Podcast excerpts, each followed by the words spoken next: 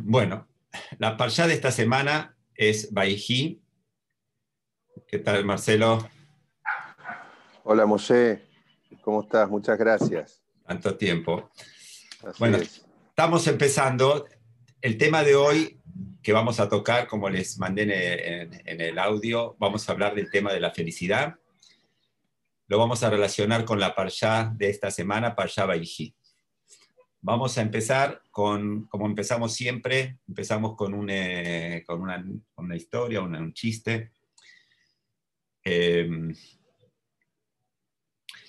dos, eh, una pareja de, ancianos, después de 120 años, no sé, 60, 70 años de casados, se despiden de este mundo, llegan directo al cielo, directamente el, el juez los manda al Ganeden, directo al Ganeden.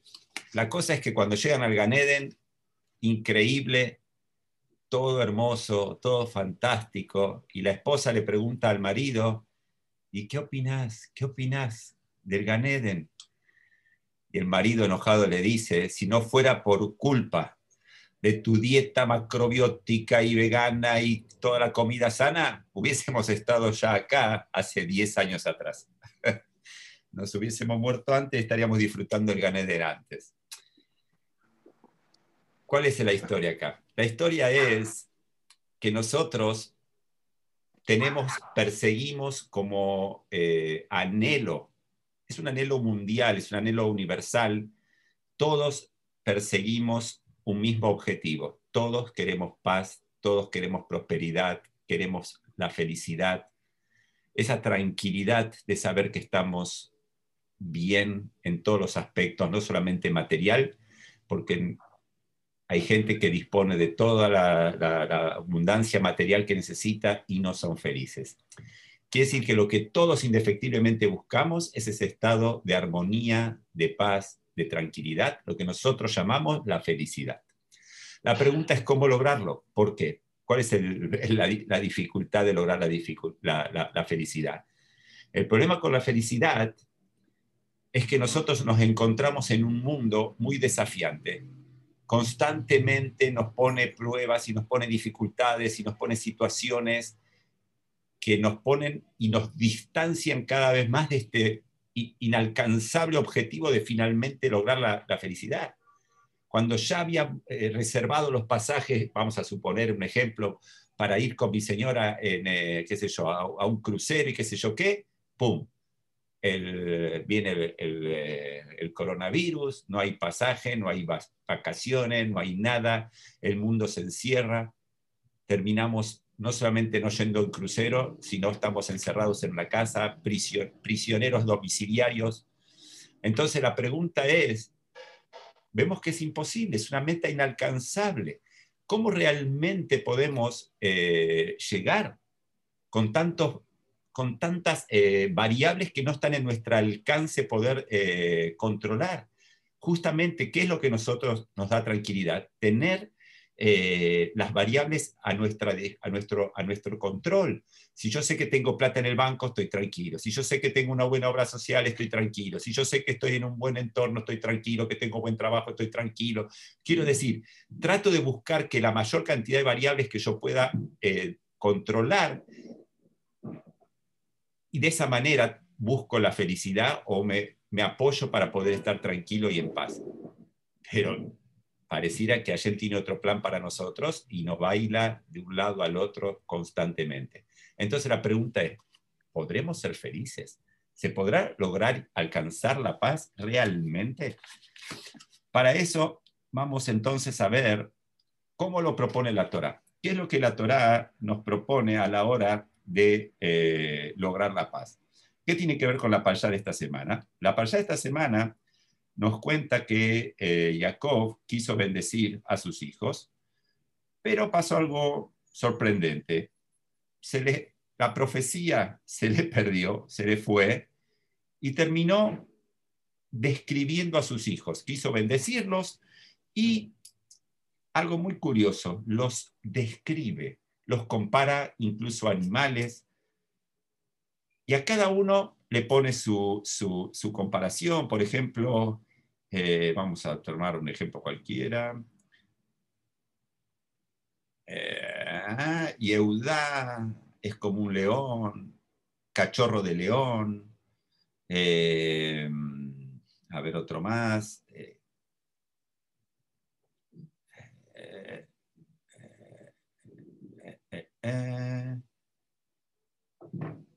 Bueno, no sé, cada uno tiene su, su, acá está su lo, eh, va a ser naviero, va a estar con, el tema de los barcos, y quien nos atañe a nosotros el día de hoy, en, en el shiur de hoy, es Isashar. Isashar es el modelo de la tranquilidad, de la paz, de la felicidad. ¿Cómo lo describe esto Jacob? ¿Cómo describe Jacob a su hijo? Vamos a, leer de adentro. Isashar Hamor Garem significa, Isashar es un asno, un burro, un, burro que, que reposa entre los linderos. En otras palabras, como nosotros habremos visto en algún, en algún viaje por, por la ruta, eh, las vacas acostadas en el, en el pasto, ahí tranquilitas, como que nada importa, está todo tranquilo, están en paz, están felices. Bueno, esa es la descripción con la que describe eh, Jacob a su hijo. Y Sashar es un burro, un asno que está reposado en los linderos. Vio que el asentamiento era bueno y la tierra agradable, Quiere decir que la pasaba fenómeno, estaba bomba. La tierra está todo bien, el asentamiento donde él vive es bueno. ¿Cómo termina el versículo? Inclinó su hombro para cargar y se convirtió en obrero tributario. Y acá sonamos. No se entiende ni para atrás ni para adelante lo que quiere decir Jacob. Jacob describe a su hijo como un tipo en paz, un tipo que ve que el mundo está todo su mundo está bien, su lugar donde él vive está bien, como consecuencia de ese mundo perfecto en el que vive Isashar, inclina su hombro para cargar. Estamos hablando que lo comparó a un burro. ¿Qué hacen los burros? Cargan. Entonces, él es un burro que ahora está descansando, que está en armonía con el entorno, que está eh, en medio del, del bien y la tranquilidad. Como consecuencia de esto que hace, inclina el hombro para cargar y se convierte en un obrero tributario. Evet, la palabra Evet es sirviente, esclavo. Se termina en un esclavo de, la contribución, como un argentino cualquiera que tiene que pagar 300.000 eh, tipos diferentes de impuestos. La verdad es que el versículo no se entiende de nada. ¿Qué tiene que ver la paz, la tranquilidad, la felicidad con poner el hombro, cargar, eh, pagar tributo, pagar impuestos, me parece que no es lo mismo. Nadie quiere pagar impuestos, nadie quiere pagar tributo y nadie quiere cargar como un burro. Así que no se entiende de qué manera Jacob concilia estas dos cuestiones. Ok. La palabra clave en hebreo es sobel. Sobel. ¿Qué significa sobel? Sobel significa tiene una doble, una doble aceptación. Por un lado, Sobel viene del lisbol, de, su, de, tipo de sufrir, a mí Sobel, yo estoy, la, estoy pasando mal, estoy sufriendo. Pero por el otro lado, que es la intención acá, Sobel significa cargar. Vamos a ver que en estas palabras se encuentra el secreto de la historia. Para empezar a, analizar y desarrollar el tema, vamos a referirnos a unos escritos de Maimónides. El Rambam escribió en, eh, su interpretación a las Mishnayot, que es la base de todo lo que es la tradición oral, explicó lo siguiente, que, que cómo encarar la vida. ¿Qué tal, Hugo? Cómo encarar la vida. Quiere decir, cómo debe ser la forma en que el Yehudi tiene que encarar su vida. ¿Y qué dice el Rambam? Algo que nos va a sorprender, que no, estamos, no, no lo estábamos esperando. Si querés tener un espíritu sano, tenés que romper tu cuerpo. Porque si vas a fortalecer tu cuerpo, vas a destruir tu alma. Sácate. ¿Por qué, ¿Por qué, esto es algo incomprensible? Porque el mismo Maimónides, en el Mishneh Torah, en la obra maestra del Rambam, en el capítulo 4, un capítulo entero tratado de qué? La alimentación. Nosotros sabemos que aparte de todas las profesiones que tenía el Rambam, el Rambam era un gran médico. Y él un capítulo entero lo dedica a qué comer, qué comer en invierno, qué comer en verano, qué frutas, qué verduras, en qué cantidad. Nos da detalles exactos de cómo debe ser no solamente la alimentación, sino el esfuerzo de la persona, todo para qué? Para que la salud esté en el nivel óptimo. ¿Y por qué para el Rambam es tan importante que la salud esté en el nivel óptimo? Él empieza justamente el capítulo diciendo que la salud del cuerpo es parte del servicio a Shem. Entonces, no entendí. Recién, en, o sea, en, el prólogo, en la Mishnayot, donde vos querés poner cuál es, la, cuál es la, la óptica con la que la persona debe encarar su vida, dijiste, la persona tiene que cultivar su alma. Para cultivar su alma indefectiblemente tiene que romper su cuerpo. Pero por otro lado, en otro libro, en un libro en donde explicás la importancia de la salud, decís que la salud es importante porque para servir a Yema hace falta un cuerpo sano. Entonces definite, decidí, ¿qué quieres de mi vida? ¿El cuerpo tiene que estar roto o el cuerpo tiene que estar sano? Yo quiero tener ese alma tranquila, esa tranquilidad espiritual. Quiero sentirme feliz, quiero sentirme en armonía. Y de pronto el Rambam, por un lado, me tira una onda de que tengo que romper mi cuerpo, no sé, castigarme, martirizarme, ayunar, no sé qué será romper el cuerpo. Por el otro lado, ¿qué me dice? No, no, no, no, no, no, no, al revés, tenés que cuidar el cuerpo, no lo podés ni abusar ni, ni, ni, deteriorarlo, tenés que cuidar para poder servir a Yem, porque es parte de servir a Yem. Con esto vamos a arrancar para ir entendiendo de a poco cuál es la, óptica de la Torá respecto a la felicidad. Entonces, ¿qué resulta? Vamos a, sumar más, más, más eh, temas, más, más, más conceptos y finalmente, como siempre, vamos a reunir toda la información y entender el punto. Hay una historia muy interesante con Rabbi Itzhak de Borca. Rabitko de Borca fue alumno del Jason de Lublin, un maestro muy grande de, Polonia, que una vez mandó a llamar a su alumno. La historia es muy larga, la voy a hacer corta porque no, no, no todos los detalles lo necesitamos saber, pero en la práctica lo manda a llamar y le dice, quiero que vayas a enseñar a un pueblito muy lejano. Y este rabí Itzhak de Borca él estaba en su ciudad cómodo, tenía sustento garantizado. El tipo, la verdad que lo, lo último que estaba esperando era tener que irse a un pueblito de Morondanga a, ser maestro. No era, lo, no era su profesión siquiera en, esa, en la ciudad de él. La cuestión es que, obviamente, que si tu rebe te dice, anda, el tipo hizo las valijas, se despidió de la esposa y se fue. Medio año fue al pueblito enseñó a los pocos chicos del, pueblo.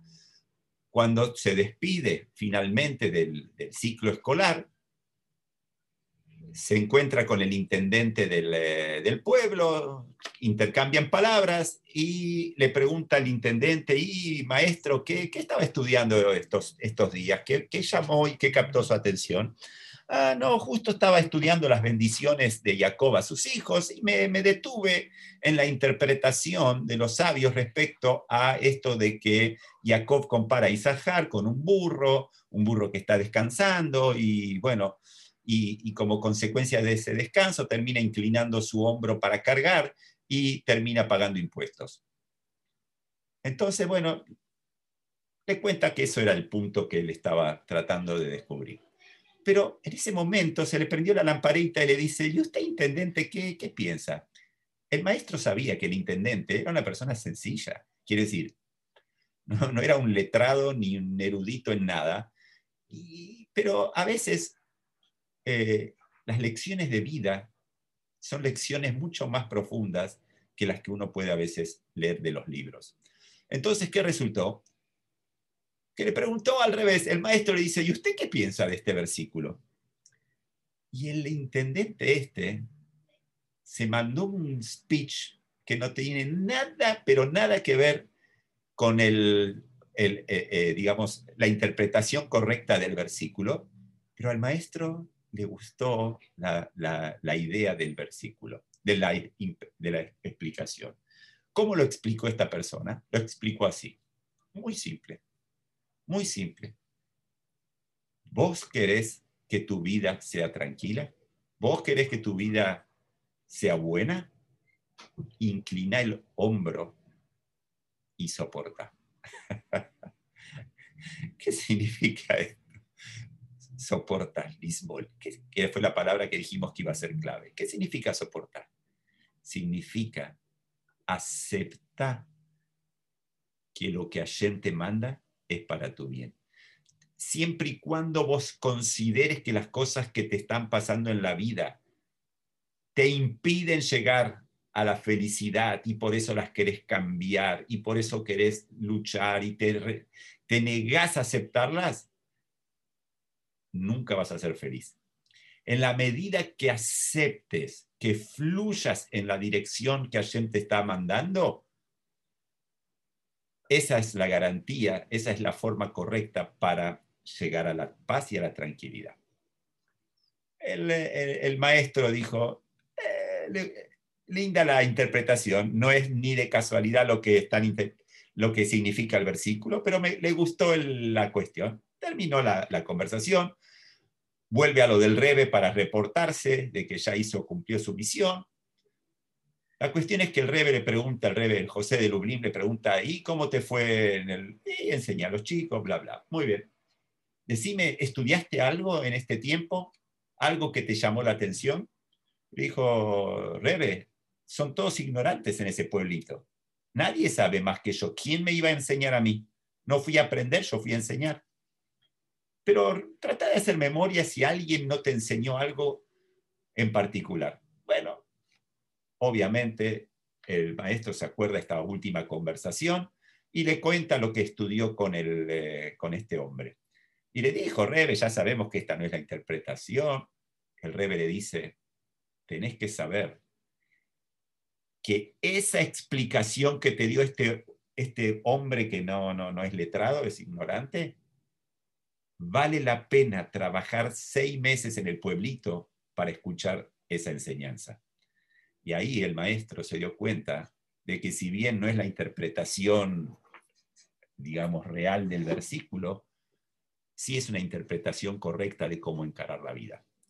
Quiere decir que él aprendió de toda esta historia, de toda esta experiencia, una enseñanza muy importante. ¿Querés ser feliz? Aceptar lo que viene de Hashem. Y acá tenemos que empezar a entender. Ok, entiendo qué significa aceptar. Quiere decir, pez que lucha contra la corriente muere electrocutado. Entonces, ¿qué tenemos que hacer? No estar luchando contra la vida me hubiese gustado que mi esposa tal cosa, me hubiese gustado que los chicos hagan tal otra cosa, me hubiese gustado que sean así, me hubiese gustado que mi patrón, me hubiese gustado que mi trabajo, me hubiese gustado que... Resulta que le encuentro problema a todas las cosas, a todo el entorno, y nunca voy a poder ser feliz porque los chicos no, me, no, van no, hacen lo que me parece a mí que tiene que ser, mi esposa cambió, ya no es como antes, y ahora sí, ahora sí, y, y yo para ser feliz quisiera que ella, no sé, ¿qué pasa con esto? No estoy conforme con los gobernantes que tengo, no estoy conforme con el coronavirus, no estoy conforme que mis planes no se dan, no estoy conforme con el trabajo como se complicó, no estoy conforme como no puedo ni salir de vacaciones, no estoy conforme que tienen que isopar, no estoy conforme con nada. ¿Qué aprendió este maestro? Acepta.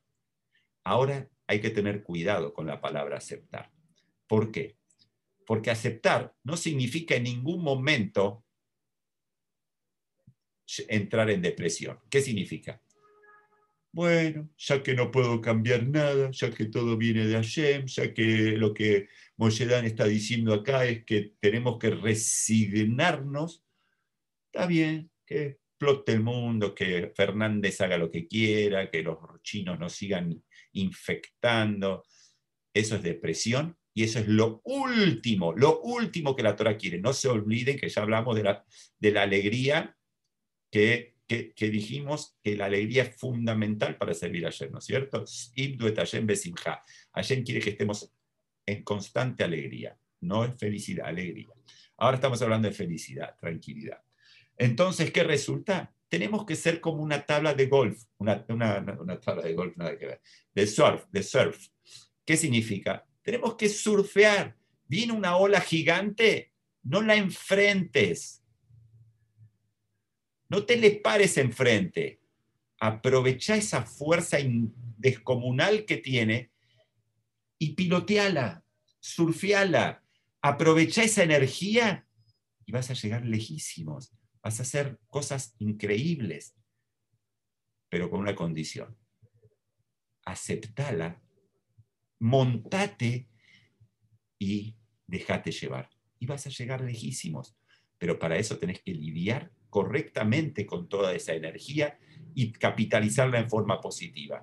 Porque si te la enfrentás, te lleva puesto. Terminó. Y esa es la vida. La vida está constantemente con olas que nos quieren llevar puesto.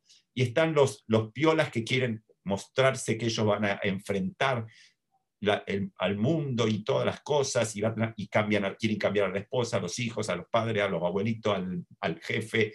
Ellos cambian a todos porque todos están equivocados menos él, que es el único que sabe bien cómo tienen que ser las cosas. Entonces, por supuesto que una persona así vive en una miseria constante porque todo el mundo está equivocado menos él. Muy bien. ¿Qué tenemos que hacer entonces como primera medida para encarar una vida de tranquilidad, de paz, de armonía y finalmente llegar a la felicidad? ser surfistas, eso es lo que tenemos que aprender, surfear. Ahora bien, en otras palabras, lo que Hashem manda, lo agarro, lo recibo. Incluso que que el formato sea un formato negativo, aparentemente feo o lo que sea, detrás de todo hay algo bueno. Si ayer me lo está mandando es para mi bien. Lo tengo que capitalizar, lo tengo que canalizar para el lado positivo. Y esa es la sabiduría que debemos obtener. Muy bien. Ahora bien, cuando nosotros aceptamos las cosas como vienen y que vienen de Hashem, entonces estoy tranquilo. Yo planifiqué para este año tal cosa. Me vino el coronavirus, me rompió todos mis esquemas tengo dos posibilidades, sufrir o aceptar. Si alguien quiere que esté en mi casa encerrado, prisión domiciliaria, capaz que alguien quiere otro desafío para mí, no el que yo había propuesto. Capaz que alguien quiere que me encuentre con mi familia, esos, esos tipos que viven juntos conmigo en la misma casa, a los que sin coronavirus no les doy ni cinco de bolillas, salvo un día a la semana cuando nos reunimos en Shabbat a comer, upa, descubrí que tengo una familia y que son gente genial. Son oportunidades que si nosotros las, descubrimos, vamos a encontrar maravillosas cosas. Pero para eso tenemos que aceptarla y no tomar el encierro como prisión, al revés, como un desafío, incluso algo lindo, poder estar con tu familia todo el tiempo. Cultivar esas, esas, esas relaciones que antes no teníamos el tiempo, ahora tenés todo el tiempo. Muy bien. Entonces, entonces, ¿qué pasa? Eh, ¿Qué sería el ideal de cualquier persona? Obtener lo que quiere. Vamos a llegar al por qué esto es así. Nosotros tenemos eh, la idea, la idea occidental por lo menos, de que para poder ser feliz necesito otorgarme, concederme placeres. En la medida que yo pueda gratificarme de la manera que a mí me parece eh, correcta, de esa manera voy a obtener placer. Entonces, si me compro el auto que tanto quiero, voy a ser feliz. Si voy a obtener el puesto en, no sé, de jefe general de no sé qué, voy a ser feliz. Y si era soltero y me caso, ahora voy a ser feliz. Si, era, si no tenía hijos y ahora tengo hijos, ahora voy a ser feliz, etcétera, etcétera. Siempre la felicidad va a estar dependiendo de, de, de, lograr esos objetivos, esos placeres, que cuando los obtenga, ah, ahora sí voy a llegar a la verdadera felicidad. Al respecto, la, la nos cuenta una historia. La historia está en el Tratado de Tanit y nos cuenta de Rabbi Mani. Rabbi Mani tenía un rab, un rab que se llamaba Rabbi Yitzhak Bar Eliashiv. Bar Eliashiv. Este rab era un rebe, realmente tenía un don. Cada cosa que alguien le pedía, le pedía una verajá, él daba una verajá y se cumplía. Daba una verajá y se cumplía. ¿Qué sucedió? Cuenta la Gemara. Este Rav Mani era el estudiante predilecto de este Rav. Un día lo ve triste y le pregunta al maestro, Rabizhok, eh, perdón, Ramani, Rabimani, ¿por qué estás triste? ¿Por qué veo que estás desconcentrado en los estudios? Y le dice, Rebe, ¿qué puedo hacer? Mis cuñados me están volviendo loco. Los tipos son millonarios y todo el tiempo me están franeleando el auto nuevo y me están, bueno, obviamente no había autos en aquellos tiempos, sí, pero para, para actualizarlo a los tiempos de hoy. Y que tienen esto y que con lo otro y que y me tienen harto esa competencia constante de que yo tengo y vos no tenés y que vos esto y que yo lo otro. No los aguanto más, me hacen la vida miserable y no me puedo concentrar en los estudios. Entonces viene el maestro y le dice, pedime lo que quieras, yo quiero que vos estudies bien. Rebe, dele una verajá para que se pongan pobres, así no me hinchan más. ¿Eso te va a hacer feliz? Me va a hacer feliz ¿Qué hizo el rebe? Les dio una braja y los cuñados se empobrecieron. Un día contento, dos días contento, tres días contento, a la semana triste. Rabimani, ¿y ahora qué? Ahora son pobres. Pero vos querías que sean pobres, tendés que estar feliz y yo deseo que estudies. Sí, Rebe, pero ahora que son pobres, no paran de tocarme la puerta, necesitamos esto, necesitamos lo otro, necesitamos más allá, no paran, no paran, no paran, son máquinas de pedir constante. No puedo, no tengo día, no tengo noche, no tengo descanso, tanto el tiempo que vos sos nuestro cuñado y que vos tenés posibilidad, vos nos tenés que ayudar, no aguanto más. Bueno, Ramani, ¿y entonces qué querés ahora, Rabimani? Entonces le dice, yo para poder concentrarme y estudiar bien, si por favor le puedes volver a dar la plata como antes. Ok, Rabbi Mani, un día feliz, dos días feliz, tres días feliz, a la semana triste. Rabbi Mani, Mani, ¿qué pasa que los estudios no te estás concentrando? Es que Rebe, te voy a decir la verdad, me da pena decirlo, pero mi esposa es fea, es feísima. Y la verdad que se dejó estar, está gorda, eh, no sé, no la puedo ni ver. ¿Y eso te hace infeliz? Muy infeliz. Bueno, ¿y qué quisieras hacer para cambiar esto? Rebe, hágala linda. Bueno, no es fácil lo que estás pidiendo. Te voy a dar una braja para que tu esposa se haga linda. Al otro día la flaca amanece, reina Miss Mundo, Miss Universo. El Temanis estaba chocho, chocho esa mañana. Al otro día chocho, tres días chocho, cuarto día no tan chocho, a la semana, Mani, triste. Ya el maestro estaba un poquito cansado de este alumno y le dice, Mani, ¿y ahora qué? Rebe le voy a decir la verdad. Desde que mi esposa ahora es linda, se, dio cuenta que tengo pancita y que estoy pegadito y que no sé qué, y que no sé cuánto, y ahora ella está vanidosa, está todo el tiempo con las cremitas, y todo el tiempo está con el espejito, no me da ni cinco de bolilla porque no quiere que no sé qué, que se le arruine el maquillaje. No la soporto más. Así no se puede vivir. Bueno, Mani, ¿y qué querés, Mani? Por favor, Rebe, ¿la podría dejar como estaba antes? Bueno, Mani. Y esa fue la última bendición que le dio a Mani. Volver a la esposa a como estaba antes. ¿Cómo termina la historia? Se presentan dos alumnos y le piden al Rebe una veraja. Y el Rebe le dice, chicos, van a tener que ir a otro Rebe, yo ya no puedo dar más verajot. Pero Rebe, usted toda la vida dio verajot y las verajot de usted se cumplen. Lo que pasa es que me di cuenta que con las verajot, que todo el mundo que viene a pedirme verajot es porque no está aceptando su realidad. Quiere que yo se la cambie. Quiere que los cambios sean milagrosos. Quiere que todo pase por arte de magia. Pero la persona no internalizó nada. La persona no hizo ningún cambio. Y no se dio cuenta. La gente no se da cuenta que no es que cuando cambie la situación, él va a ser más feliz. Por lo tanto, le pedí a Shem que por favor me acepte de vuelta este, este, este don que yo tenía y a partir de entonces no puedo dar, mis bendiciones ya no se cumplen y punto. ¿Qué vemos entonces? Vemos entonces que nosotros tenemos un problema. ¿Cuál es el problema? Es la óptica que tenemos frente a lo que nosotros llamamos felicidad.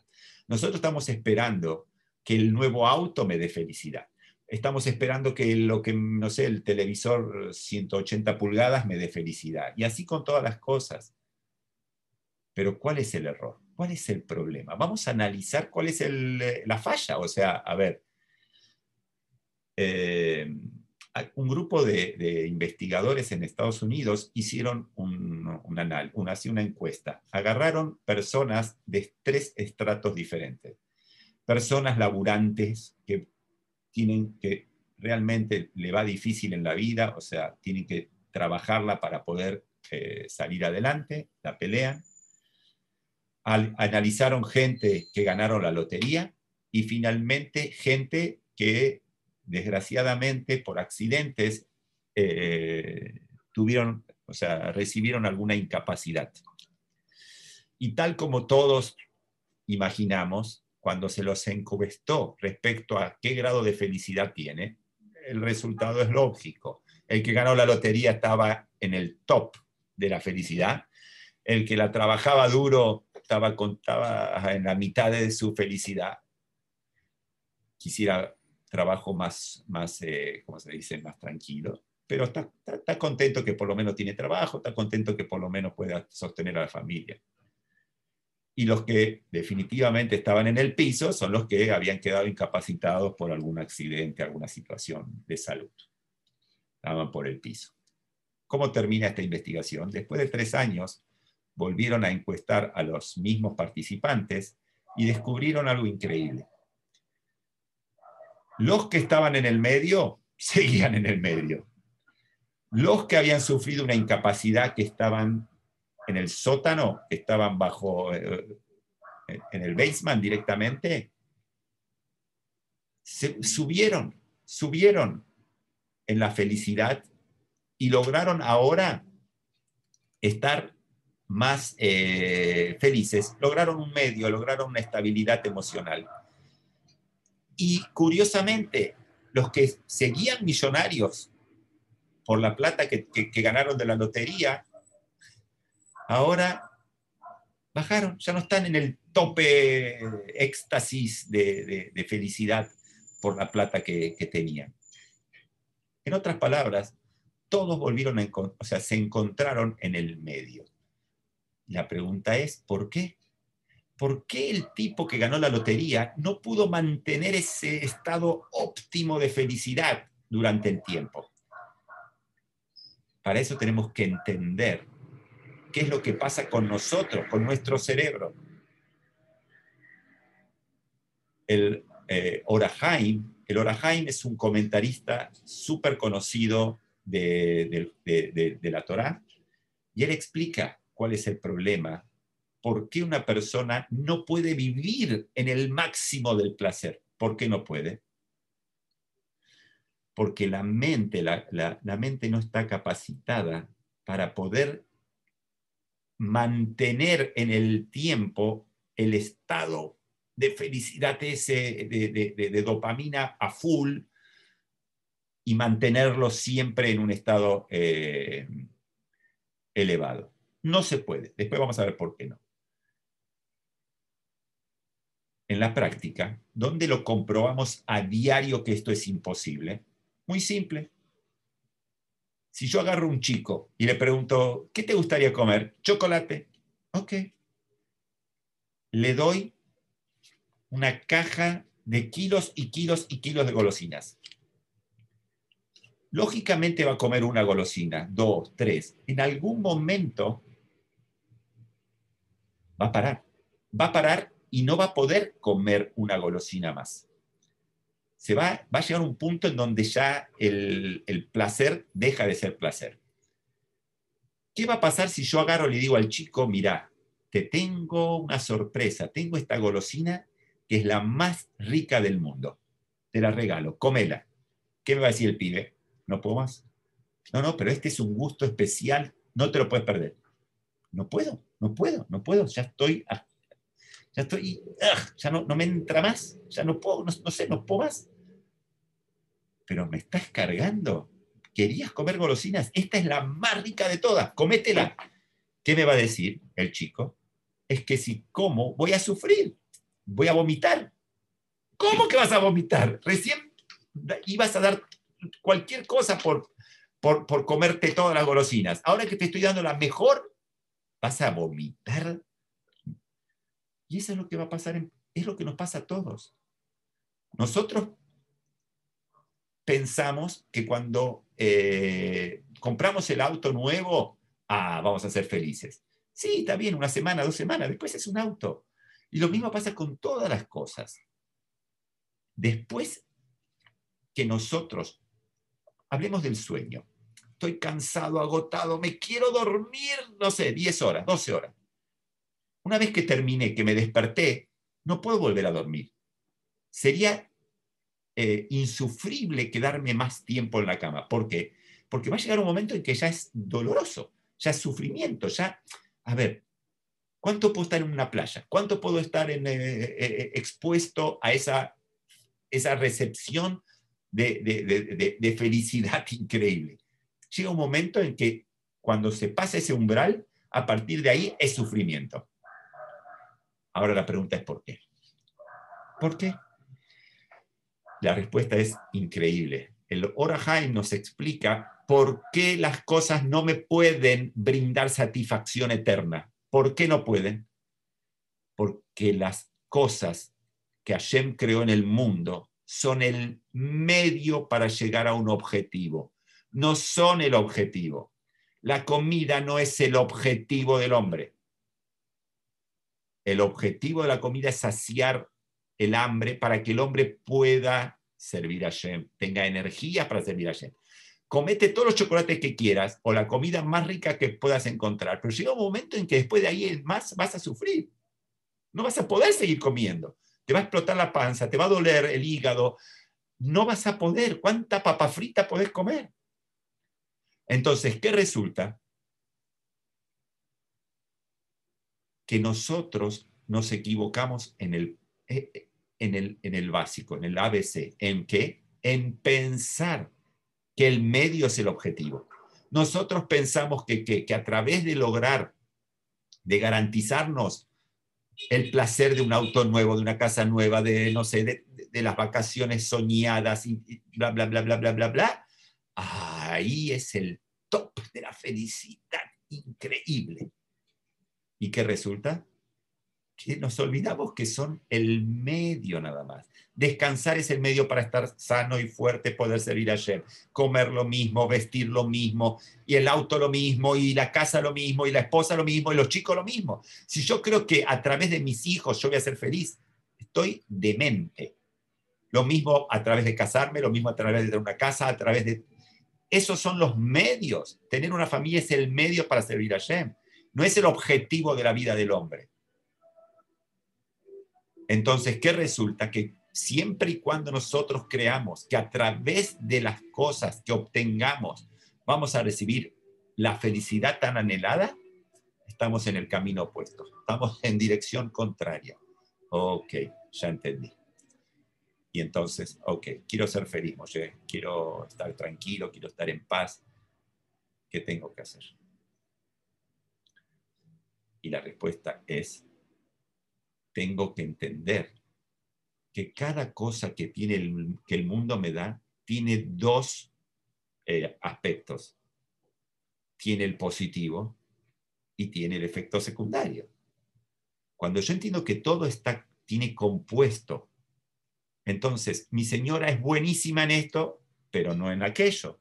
Y así es.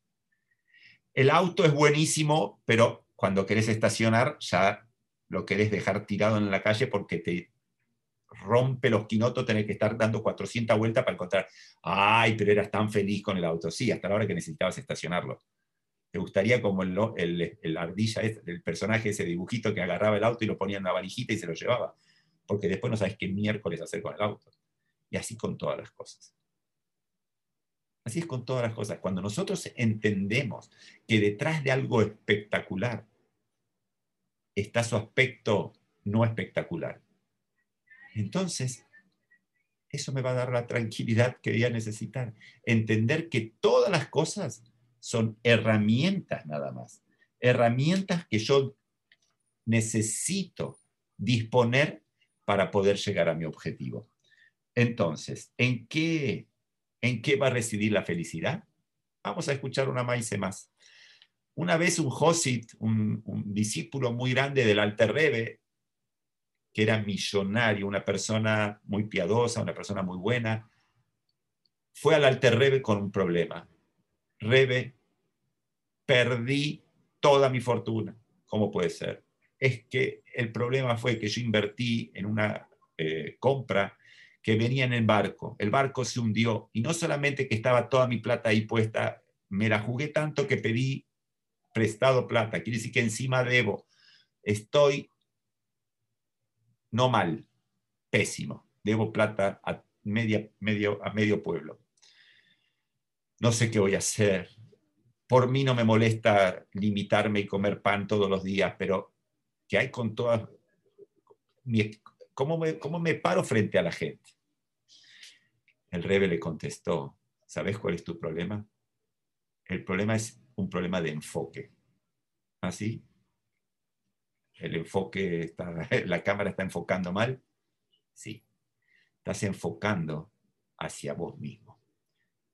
El, cuando te des cuenta que lo que Hashem quiere de vos es que enfoques, el punto de enfoque esté fuera de vos, ahí te vas a dar cuenta que está todo bien. ¿Qué significa? Está todo mal. Perdí la plata, ya soy pobre, soy paria. ¿Qué puede ser bueno todo eso? ¿Ah? Depende de dónde tenés el enfoque. Si tenés el enfoque metido en vos mismo, claro que estás como la miércoles. Obviamente que estás en el peor momento de tu vida. Pero si vos entendés que el enfoque no tiene que estar centrado en tu ombligo y no es el centro del universo, sino que tiene que estar enfocado hacia afuera. ¿Qué significa hacia afuera? Hacia los demás. Ahí te vas a dar cuenta por dónde pasa la felicidad. ¿Qué significa? Nosotros vinimos al mundo con un propósito. El propósito es dar, transmitir, cambiar al mundo para que el mundo deje de ser material y pase a ser un mundo espiritual. Y todas mis energías tienen que estar en pos de esa misión. ¿Qué resulta entonces? Que mi alegría tiene que pasar por haber dado, ayudado a otro, por haber estudiado con el otro, por haberme brindado al otro. Y para eso no necesito plata. No necesito la mejor ropa, no necesito el mejor auto, no necesito nada de todo lo que yo creía que necesitaba. Resulta que cualquier padre se va, va a estar de acuerdo conmigo en que le da más alegría cuando quedó, qué sé yo, no sé, quedó una papa frita en, la mesa y el, tu hijo te la estaba mirando con, con ganas y se la das y lo ves comiendo eso que, quedó, lo que sea, que, lo tenías en tu plato, pero se lo diste a tu hijo, es una alegría espectacular. Ay, pero vos la querías para vos. Sí, pero cuando mi hijo se la comió y lo ves con esa sonrisa, es, una, es un placer indescriptible. Para un minuto, pero si vos no te la comiste, ¿cómo podés tener placer? No es que el placer tiene que venir derivado de los de, los, de las cosas que vos te otorgás a vos mismo? No. El placer que nosotros recibimos de las cosas buenas que hacemos por los demás, ese es el placer que tiene consistencia, que tiene permanencia, que tiene eternidad. Cuando yo me compro un auto, me compro una ropa linda o me compro una casa buena o lo que sea, estoy haciendo un acto momentáneo con, un, con una capacidad de placer momentáneo. Cuando yo transmito, cuando yo doy, cuando yo me brindo, cuando yo me vuelco hacia el mundo, eso genera un cambio eterno. Eso genera un efecto eterno. Lo que yo hice bueno por el otro, uno no sabe las consecuencias eternas que tiene. No sé, Hugo atiende a un chico, a un chico con problemas y le arregla la cabeza y el pibe se quiere casar y ahora formar una familia. No arregló a un chico con un problema mental o con un problema, qué sé yo, de actitud o lo que sea. Una, una eh, ¿cómo se dice? Eh, eh, hijos, o sea, toda una descendencia. Afectó no un solo ser humano, afectó a la humanidad. Y esto es lo que nosotros no nos damos cuenta. Cuando nosotros hacemos algo bueno, aunque sea chiquitito por el prójimo, estamos cambiando el mundo. Entonces, ¿qué resulta? Y con esto vamos terminando. Resulta lo siguiente, que cuando nosotros nos preocupamos por el prójimo, Hashem se preocupa por mí. Entonces es como un empleado. Cuando yo mando, yo tengo una empresa muy importante y mando a mi director y lo mando a otro país eh, eh, en condiciones muy altas, a hoteles de cinco estrellas, restaurantes de lujo y todo lo demás. En la medida que el tipo genera reuniones con empresarios y me trae contratos y todo lo demás, yo le doy autos de lujo y le doy todo. ¿Para qué? Porque necesita mostrarse eh, a un nivel, ¿no? La empresa es de gran nivel, no puede ir en bicicleta. Pero ¿qué pasa si el flaco entendió de que está de vacaciones? Y en vez de generar reuniones y contratos, se la pasa en el jacuzzi todo el día y manejando y, no sé, levantando pibas en la calle con el Lamborghini. ¿Qué voy a hacer? Le voy a dar una patada y le, cancelo le cancelo todo. Entonces, pará, ¿qué pasó acá? Muy simple. Si vos entendés que viniste al mundo a laburar, ayer te da el hotel y te da el auto y te da la comida, el restaurante y te da todo lo que necesitas, porque entendiste que tu misión es generar satisfacción a tu patrón. Pero en la medida que vos creíste que viniste al mundo a disfrutar, te quedaste con que el, medio para el objetivo por el cual fuiste en el puesto en el mundo, creíste que es el objetivo. Y es el medio, no es el objetivo. Conclusión y terminamos con esto. Quiero ser feliz, quiero estar tranquilo, quiero ser una persona con la que me sienta en armonía conmigo mismo, sin necesidad de ponerme los auriculares y música a full. Muy simple. Ah, no es tan simple, pero bueno, la idea por lo menos es simple entender que no la voy a encontrar comprándome el iPhone 12 desde ya, ni teniendo las vacaciones ahí donde estoy yo ahora en este momento, acá no sé dónde estoy justo, eh, en alguna playa exótica, eso no me va a dar la felicidad. Quizás sí un momento, unos días, pero no la felicidad que uno quiere, la tranquilidad espiritual que uno quiere. Quiero lograr esa felicidad, esa paz, esa tranquilidad tengo que preocuparme por los demás, por el mundo, por mi alrededor. En la medida que entienda que yo vine con un objetivo y cumpla ese objetivo, eso me va a hacer sentir meullar, me va a hacer sentir completo. ¿Por qué? Porque estoy cumpliendo la función por la cual fui creado. Y cuando alguien cumple su función, su rol en la forma correcta, llega al punto óptimo de su función y eso lo tiene que poner en un estado de tranquilidad. Cuando pasan cosas en nuestra vida, situaciones que no nos ponen para nada contentos y nos amenazan como una ola, agarremos la tabla de surf, aceptemos que esto viene de Hashem, que no es algo malo, puede ser un desafío, puede ser una energía que si la capitalizo me va a transportar a un lugar mucho mejor. Con esto terminamos la, idea. Me gustaría escuchar qué, qué piensan ustedes. O sea, en resumen, es importarse por el otro. Exactamente. Y en la medida que vos te dediques a los demás, alguien se va a preocupar por tus, eh, por tus necesidades, porque vos sos el empleado, entonces te tiene que dar, te tiene que dar todo lo que necesitas para poder seguir trabajando. Y ahí mantener la felicidad, ¿no? Es que ese es el punto, porque si vos pensás que con el auto nuevo o vender una propiedad más, eso vas a ser feliz, te equivocaste, porque vas a, un día, dos días, pero no vas a ser feliz, no, es, no vas a obtener felicidad continua, ese es el problema. Para recibir felicidad continua tenés que estar actuando conforme a lo que se espera de vos. Cuando vos estás cumpliendo tu rol como corresponde, eso te da la tranquilidad y la felicidad. Cumplirlo todo el tiempo de corrido. Exactamente. Bueno, muy bueno, Moshe. ¿Qué dicen los demás? Que Marcelo, que hace tanto que no nos vemos. Espectacular, Moshe. La verdad que este, primero agradecerte por, invitarme. Eh, y eh, digamos, te escuchaba y, se me vienen a la mente un montón de situaciones y, realmente es, es así.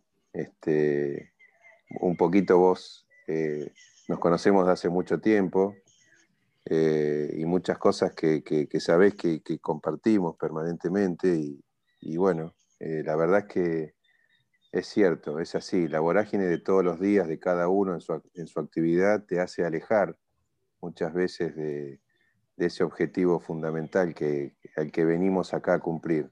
Y por eso nos pasa todo lo que nos pasa y creemos que, o pasamos por una situación en la que creemos que no somos felices y no miramos porque nos salimos de ese foco. Eh, es, un, es un trabajo diario, permanente, que por supuesto es muy difícil, no es tan sencillo. Es sencilla la idea. Sí, hay que, por eso. Hay, que... claro, hay que trabajarla y despacito este, muy despacito, pero siendo continuo y cotidiano, este, uno lo empieza a asimilar y, bueno, este, yo lo digo y, es este, sumamente difícil, muy, muy difícil, pero hay que, no hay que bajar los brazos nunca y hay que seguir así. Hay que intentarlo, hay que intentarlo. Sí. Es así. Hugo, ¿qué, opinión tenés? Coincido con, con todo lo que expusiste, me acordaba del estudio que mencionabas, creo que le habíamos comentado también en otra oportunidad, este, uno tiene idea de que ganarse la lotería te hace feliz o perder las piernas en accidente te hace infeliz. Y eso es cierto por un periodo muy este, corto de tiempo. Después, en general, la gente vuelve más o menos a experimentar los mismos, las mismas emociones que venía experimentando antes. ¿no? Se acostumbra a ser rico, quisiera hacerse mala sangre, se sigue haciendo mala sangre siendo rico porque perdió un peso o dos pesos este, y si al revés era más o menos optimista en su vida, pierde las piernas, está mal un tiempo, después más o menos vuelve a los mismos niveles de se acostumbra, aprende a manejar este, sin piernas. Eh, con lo cual el tema de la felicidad no, no, está fuera, no está un poco este, y segundo, el tema del propósito que siempre mencionas. Eh, el propósito es lo que te, hace sentarte a la mañana a laburar y puedes estar en un contexto muy feo, pero pero tener algo para hacer, este, tener un objetivo, una meta, hace que, lo, puedas atravesar momentos difíciles. Y digo esto y ya no, me extiendo más, pero me estaba acordando respecto de esto, de una, este, hay una composición, ahí lo estaba buscando y no lo puedo encontrar, voy a buscar el dato y se los voy a compartir. Pero hay una composición que se escribió en un campo de concentración que se llama algo así como, no sé, en, sonata en re menor para cello y contrabajo de tres cuerdas. Y en realidad el tema es que este, tenía tres cuerdas el, el, instrumento. Lo compusieron para tres cuerdas por una vocación artística. No, tenían un instrumento que estaba roto y solo tenía tres cuerdas y lo escribieron para ese instrumento me parece que refleja un poco la idea de los parte de lo que estuviste diciendo, ¿no? Este, no está afuera, sino está en la que uno hace con, con, lo que le toca, ¿no? Así que me encantó, me gustó. Buenísimo, buenísimo. Bueno, gracias a todos y bueno, Shabbat Shalom. Y nos vemos en el 2021, señores. gracias, Moshe, muchas gracias. Gracias a todos. Que estén bien. Gracias. Hasta luego. Shabbat shalom, nos vemos. Shabbat shalom. Bueno.